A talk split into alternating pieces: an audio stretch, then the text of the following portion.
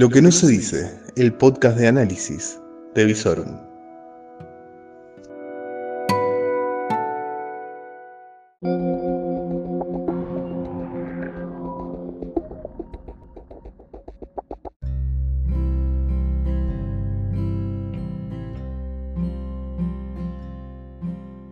Muy pero muy buenas noches, esto es Aislados. Doceava noche de cuarentena. Se hace pesado, se hace largo. Pero prepárate un té de tilo porque esto va a durar mucho y hasta septiembre no vamos a recuperar la normalidad. No les digo que va a durar hasta septiembre la cuarentena esta, puede ser que nos dejen salir un ratito en julio y después nos encierran de vuelta, no sé, pero va a ser complicado esto, complicado, así que paciencia, meditación, yoga, trabajo desde casa, el que no está pudiendo trabajar en su trabajo actual, se mete en freelancer.com y ve a ver si hay alguna changuita que puede hacer porque hay que generar ingresos de alguna manera desde la casa porque si no, no vamos a pasar el invierno como nos encomendó el querido Alzogaray. Bueno, pasemos a lo que son los números del día de hoy. Lamentablemente tuvimos 5 fallecimientos, un total de 32 fallecimientos en lo que va de esta cuarentena. Em, hay 144 casos en la provincia de Santa Fe, 11 casos nuevos y un fallecido, el primer fallecido de la ciudad de Rosario, que es nada más y nada menos que el cónsul de Chile, de un hombre mayor de 60 con algunas enfermedades de base, que son casi todos los casos calcados. Todas aquellas personas que tienen alguna enfermedad de base son mucho más susceptibles a este virus. Así que bueno, ¿Qué más vamos a comentar hoy? Cuestión que salió el día de hoy. Hasta el 30 de abril va a estar suspendido todo el transporte interurbano. ¿sí? O sea que ya vayámonos haciendo a la idea que el 12 a la noche, después de haber comido los huevos de Pascua, que los vamos a tener que encargar por delivery, y si no nos lo ahorramos, porque la verdad que tanto chocolate, estando tan quietos, nos va a hacer engordar. Eh, está suspendido el transporte interurbano hasta el 30 de abril, así que es muy probable que la cuarentena se alargue. ¿Qué más? Bueno, eh, ustedes ténganlo ahí en la idea, lamentablemente. Por ahora como una probabilidad que va creciendo en la posibilidad de que se concrete, pero hasta allá le están poniendo una fecha algunos gobernadores de las provincias del centro norte del país a las cuasimonedas según se pudo saber, algunos piensan que ya el 30 de junio estarían circulando las cuasi monedas de algunas provincias, salvo, como siempre dijimos, acuerdo con la nación. Eh, al gobernador de Buenos Aires se lo vio muy, muy tranquilo sobre ese tema, desmintió totalmente y dijo que no había ningún tipo de posibilidad de impresión de cuasimonedas. Probablemente ya tenga acordado con Alberto Fernández la financiación y el resto de los gobernadores? No vaya a ser que Alberto financie a Axel y se olvide del resto del país. Pero no, no, no, no, no, por favor. No vamos a hablar mal del presidente del 93%. Buah, hay que revisar algunas encuestas, chicos. Hoy nuevamente hemos visto otro capítulo de Moyano el Bueno. Porque, como leía en redes sociales el día de hoy, todo gobierno tiene un capítulo del Moyano el Bueno y después viene Moyano el Malo. ¿sí? Con Néstor tuvieron el Moyano Bueno y después el Moyano el Malo. Con Cristina fue igual. Macri también arrancó con, abrazándose con Moyano y después era el culpable de todos los males. Y hoy tuvimos la llegada al bronce de Moyano, que fue abrazado por Alberto y le dijo, este es un compañero ejemplar. La verdad que lo que estamos viendo es un presidente totalmente pragmático en una crisis sanitaria pocas veces vista, que va a tomar una magnitud de la cual nos vamos a dar cuenta recién la semana que viene o la otra, cuando estalle realmente el nivel de contagios y de internaciones. Y la realidad es que el presidente necesita asegurar la mayor cantidad de camas posibles. Así que si Don Corleone tiene un hospital, recibirá a Don Corleone lo invitará a una tacita de café y le tomará el hospital. Como también se rumorea que a partir de un decreto de necesidad y urgencia, se estaría poniendo a disposición del gobierno nacional y provincial todo el sistema sanitario. Esto no quiere decir que se va a, expropiar todo el sistema de salud, ni mucho menos, no es una revolución comunista, ni una pretendida reforma de todo el sistema de salud que, bueno, capaz que no estaría mal, si lo administran bien. Eh, esto es poner a disposición y bajo un mando unificado toda la cuestión sanitaria del país. ¿Por qué? Porque la crisis es grave. Entonces lo último que se puede tener es discusiones de si te recibe un paciente, no te recibe un paciente de parte de los efectores privados, cuando va a haber escenas realmente complicadas al momento de transitar el pico de esta pandemia. Así que eso estaría saliendo en un DNU en las próximas horas.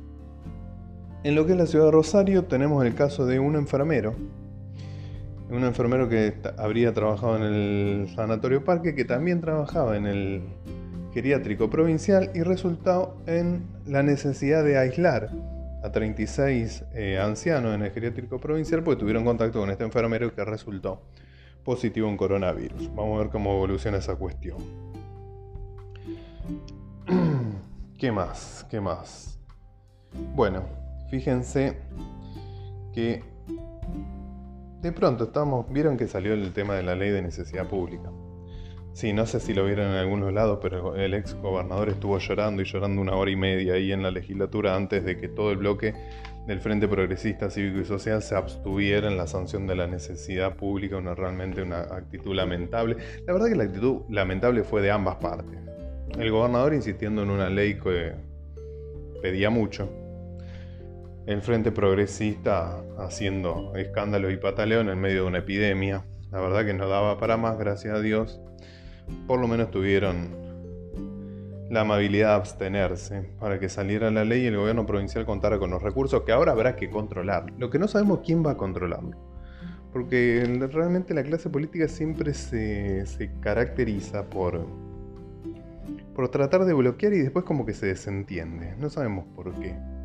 Y bueno, repasando la cuestión de números, presupuestos, etc., recordamos en Visorum que cuando se aprobó el presupuesto provincial, se aprobó una partida especial, el famoso Fondo de Fortalecimiento Institucional, esa caja negra de Pandora, esa fiesta de billetes que tienen los senadores provinciales y nos preguntamos, con 2.400 millones de pesos, que es lo que representa el Fondo de Fortalecimiento Institucional, que si le agregamos otros subsidios y contratos que pueden tener, casi llega a los 3 mil millones de pesos. ¿Cuántos respiradores se compran? ¿Cuánto equipamiento hospitalario y unidades de atención intensiva se podrían comprar para llenar, por ejemplo, el Hospital Regional Sur de la ciudad de Rosario?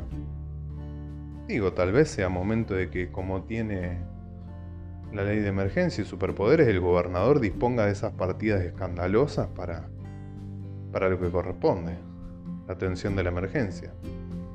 Seguramente los senadores van a poner a disposición todo eso porque son hombres de bien. En cuanto a la cuarentena, vieron que ya tenemos el conteo oficial de cuántos pelotudos hay en la, en la provincia de Santa Fe, que son alrededor de 7.000. 7.000 fueron los detenidos, los advertidos fueron más del triple. Pero bueno, 7.000 fueron detenidos por violación de la cuarentena, realmente lamentable. Y, yo creo que se van a arrepentir cuando empiecen a ver el pico de la pandemia y vean la gravedad de sus acciones. Como le pasó a este chico que volvió de viaje y se fue a una fiesta de 15 y después fue a visitar al abuelo y al final terminó contagiando al abuelo y el abuelo murió. Bueno, eso le va a pasar a estos que tan graciosamente violan la cuarentena. Todo tiene consecuencias, señores. Todo tiene consecuencias. Y miren, agradezcan que el sistema carcelario de Santa Fecino es patético, está saturado y no tiene lugar para un preso más, porque si no la verdad que lo que correspondería es que pasen toda la cuarentena entre cuatro paredes y una ventanita muy chiquita con rejas.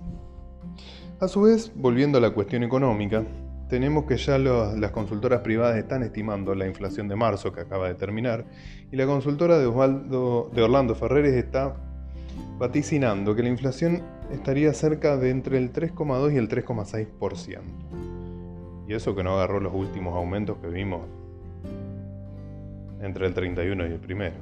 Realmente la cuestión de la inflación va a ser el tema de ahora en adelante, pero como bien dijo el ministro Culfas, eh, mejor la población contenida con billetes que valgan poco por la inflación, pero que vayan comprando algo, a tener un estallido donde la gente esté sin trabajo, sin salario, sin ningún tipo de asistencia social. Así que la política que va a aplicar el gobierno fue expresada claramente. Si es necesaria la inflación, va a haber inflación, pero va a haber una red de contención amplia para poder por lo menos paliar esta crisis. Luego, superada la crisis, claramente habrá que arbitrar los medios necesarios para que la cuestión inflacionaria no se desmadre. Pero la realidad es que es el último recurso que le queda al gobierno. El gobierno no puede endeudarse. Es más, el, mercado de deuda mundial está colapsado, así que aunque fuéramos Suiza y tuviéramos una reputación de Heidi, tampoco hay muchas opciones de endeudarse internacionalmente. El mercado de crédito doméstico es inexistente. Subir más impuestos no se puede, no se podía antes de la cuarentena, menos se va a poder ahora en la cuarentena. Por lo cual la realidad es que no queda más que echar mano a la única herramienta que queda, que es la emisión monetaria, y después, una vez superada la crisis, ver cuáles son las herramientas necesarias para absorber todos esos pesos una vez que la economía retome su, actividad más o menos habitual. A eso se le debería sumar el cierre de la negociación de la deuda que está comandando Guzmán, que debería ser entre fines de abril y principios de mayo, y a partir de lo cual debería estructurarse un plan económico integral, ¿sí? con el cimiento justamente de una renegociación de deuda que le dé aire presupuestario al gobierno. Así que de esta manera vamos cerrando y como corolario de esta de este encuentro que tenemos todas las noches, tenemos dos cuestiones. Bueno, para mm, poder eh, paliar un poco la crisis alimentaria que hay en los sectores más marginados de la ciudad, ya empezó a recorrer el ejército de esos sectores y están repartiéndose bolsones de comida. A su vez recuerden que el día de ayer les contamos que la tarjeta alimentaria, como así también la tarjeta de ciudadanía de Santa Fe, van a tener refuerzos, refuerzos semanales. Así que de esta manera el gobierno está tratando de atender a todos los niveles y a todos los sectores para que estén contenidos socialmente, para que no haya movilizaciones ni estallidos y para que de alguna manera podamos pasar esta cuarentena que es muy dolorosa. Imagínense, es muy dolorosa en los sectores medios que no están produciendo, mucho más dolorosa es en aquel que la única seguridad que tiene para comer a la noche es lo que hace durante el día. Finalmente, y como cuestión curiosa a nivel internacional, uy, qué trabado. A nivel internacional, tenemos el rebrote de la enfermedad en China. China que ya está siendo cuestionada internacionalmente por el tema de los números. Ya nadie le cree que en China hayan muerto nada más que 3.500 personas no por cómo evoluciona la enfermedad en el resto del mundo, más allá de la cuarentena forzosa que impuso el régimen totalitario chino.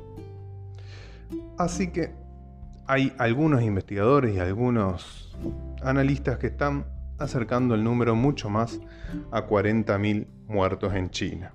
Ni hablar el dato que se conoció de que hay alrededor de 2 eh, millones de líneas de celular que se dieron de baja. Son datos que hacen que la cifra que informó oficialmente el gobierno chino sea muy poco creíble. Bueno, a todo esto se le agregó un rebrote de la enfermedad en territorio chino, en una provincia aledaña a la provincia de Wuhan, donde había empezado la enfermedad, por lo cual hay que ver si el capítulo de coronavirus en China ha cerrado o recién está abriéndose un nuevo párrafo de esta enfermedad. Así que bueno, terminamos el día...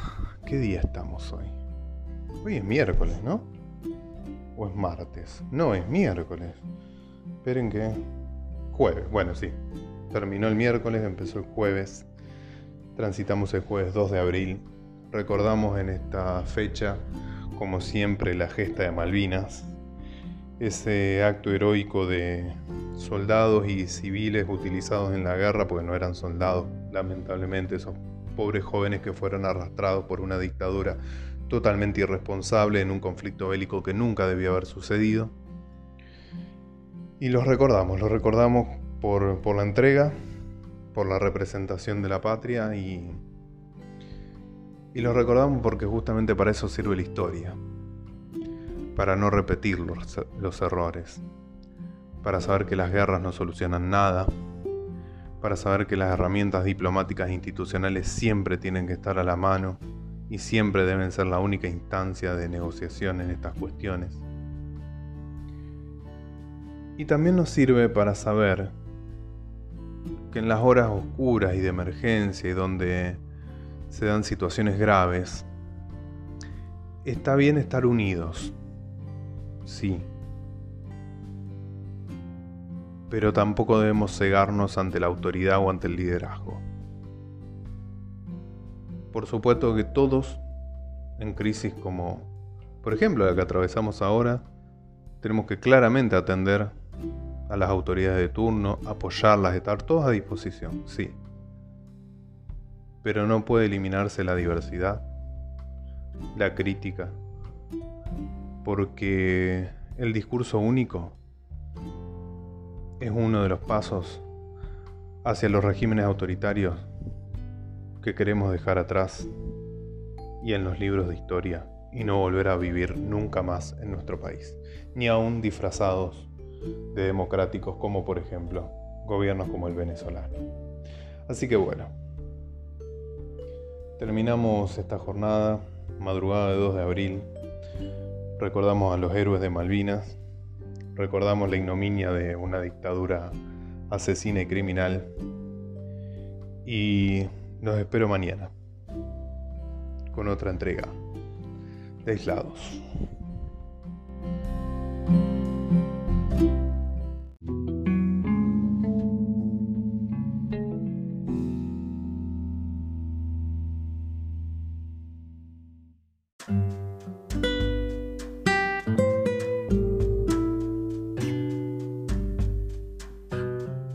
Todo lo que necesitas saber en Lo que no se dice, el podcast de Visorum. Y podés seguirnos en todas nuestras redes, www.visorum.online, en YouTube como Visorum, en Instagram y en Twitter como Visorum OK. Todo el día informado a través de nuestras redes. Lo que no se dice.